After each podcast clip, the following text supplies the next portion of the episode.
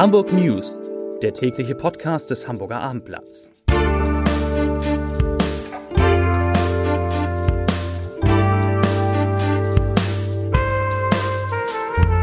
Hallo, moin, moin und herzlich willkommen zum News Podcast des Hamburger Abendblatts. Mein Name ist Matthias Iken und ich verrate Ihnen, was Olaf Scholz im Kreml sagte, warum sich Hamburg locker macht und weshalb Manuela Schwesig gegen Hamburgs CDU-Chef juristisch vorgeht.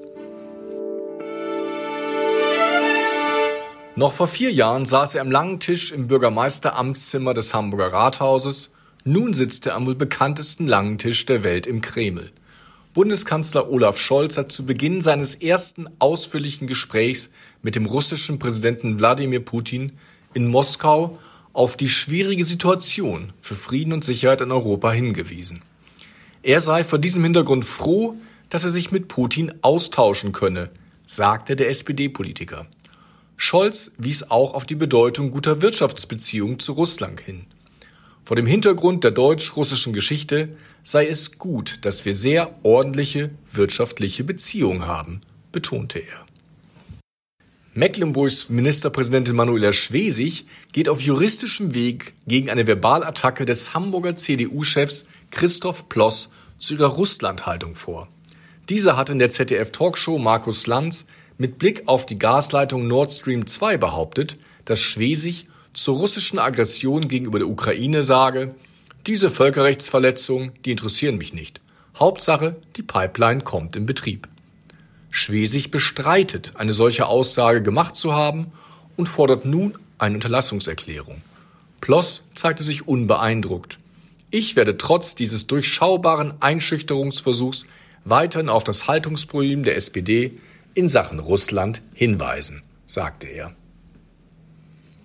Man kann den Inzidenzen inzwischen beim Fallen zuschauen. Hamburgs Corona-Inzidenz ist heute weiter gesunken.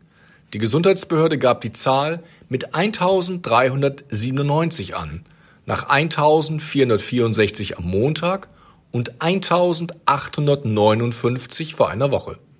Binnen eines Tages wurden 3970 weitere Fälle gemeldet. Ebenfalls rückläufig ist die Zahl der Patienten auf den Intensivstationen. Hier werden noch 65 Corona-Kranke behandelt. Die Hospitalisierungsinzidenz sank laut Robert Koch Institut auf 1,89. Bundesweit betrug der Wert am Montag 5,9. Der Senat hat heute über weitere Lockerungen beraten und entschieden, in Abstimmung mit der Bund-Länder-Konferenz am Mittwoch in mehreren Schritten Öffnungen umzusetzen. Schon bald sollen Kontaktbeschränkungen im privaten Bereich gelockert und die Sperrstunde in der Gastronomie aufgehoben werden. Hamburg wird sich an den Beschlüssen der MPK sowie an den fachlichen Einschätzungen des Expertenrats und den daraus resultierenden Empfehlungen orientieren, betonte Senatssprecher Marcel Schweitzer.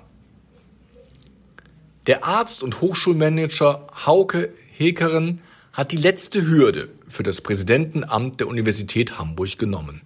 Bürgermeister Peter Tschentscher überreichte dem 51 Jahre alten Neurowissenschaftler am Dienstag im Rathaus offiziell die Ernennungsurkunde. Seinen Dienst antreten wird der bisherige Vizepräsident der Freien Universität Berlin Anfang März.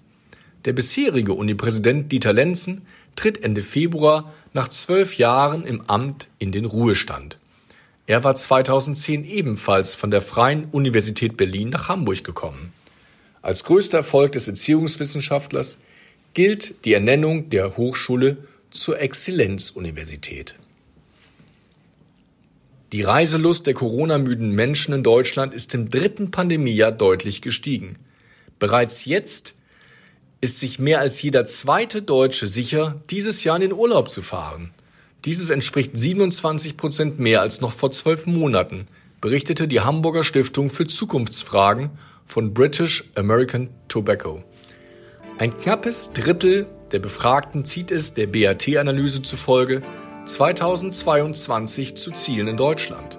Im vergangenen Jahr fand sogar gut die Hälfte aller Urlaubsreisen im eigenen Lande statt. Das waren die Nachrichten des Tages.